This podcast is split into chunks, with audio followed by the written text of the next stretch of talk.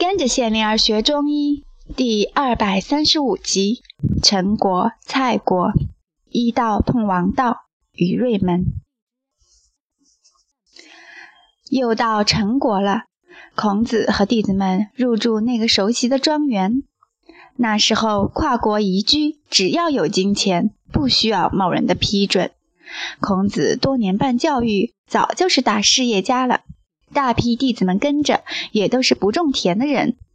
就连公良如那样的弟子，还能带了家丁和五辆四马大车，那是二十匹马呀！可想而知，孔子的排场已经足够扬名于世了。这一天，宰我、子贡和冉有靠在大树上，各自翻看竹简。不远处的大树下，也有弟子们在看竹简。冉有心思活跃，眼睛离开竹简转了一圈，问道：“假如有一天做官了，该做些什么呢？”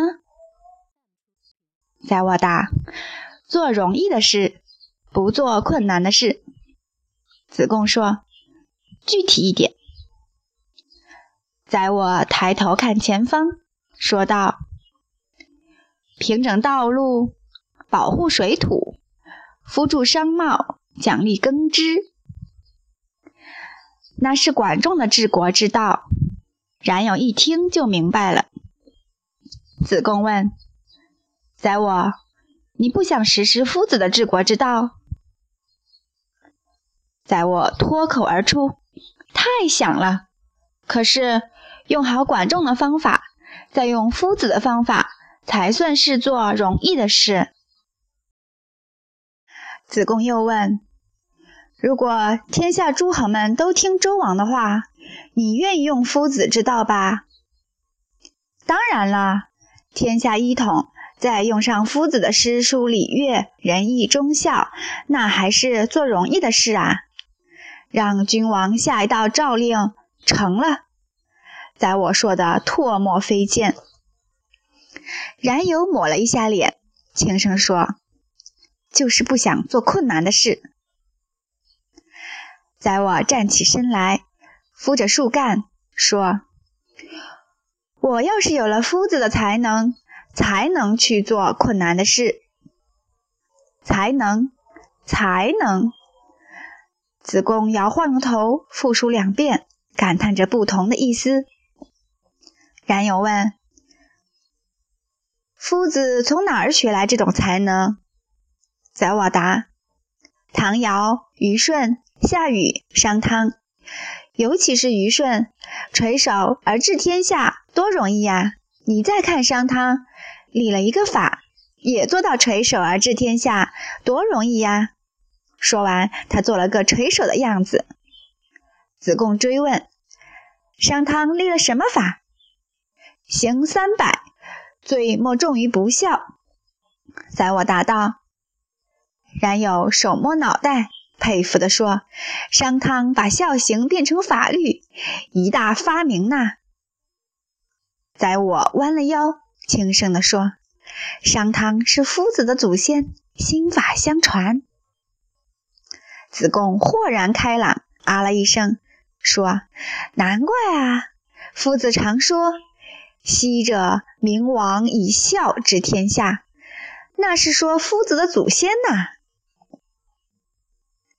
不远处的大树下，樊迟听到这儿，摇着头，轻声对公西赤说：“这可是新鲜事，孝行变成法律，是夫子祖先的发明，以前没听说过呀。”公西赤也轻声地说：“要学东西多了，以后啊，耳朵要像兔子那样。”他用两个食指在头上比划着兔耳。加了一句：“还要伸直喽。”樊迟又摇头了，说：“哎，夫子要我们做治世仁人，不要做禽兽。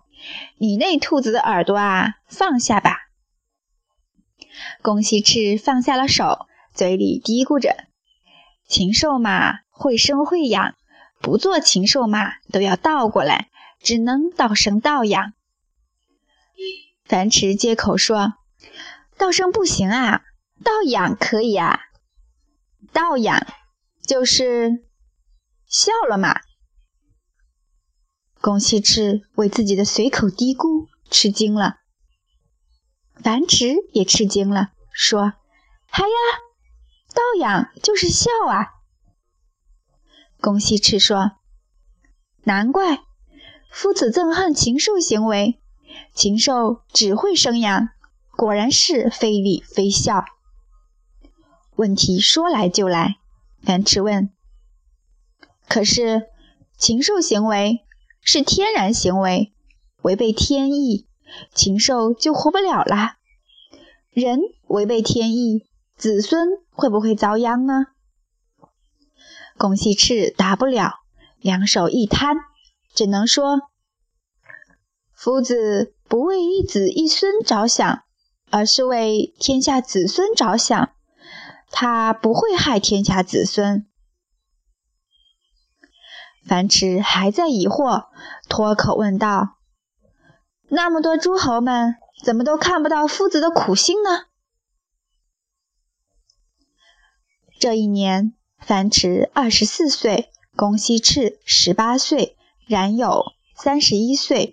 宰我三十岁，子贡二十九岁，孔子六十岁。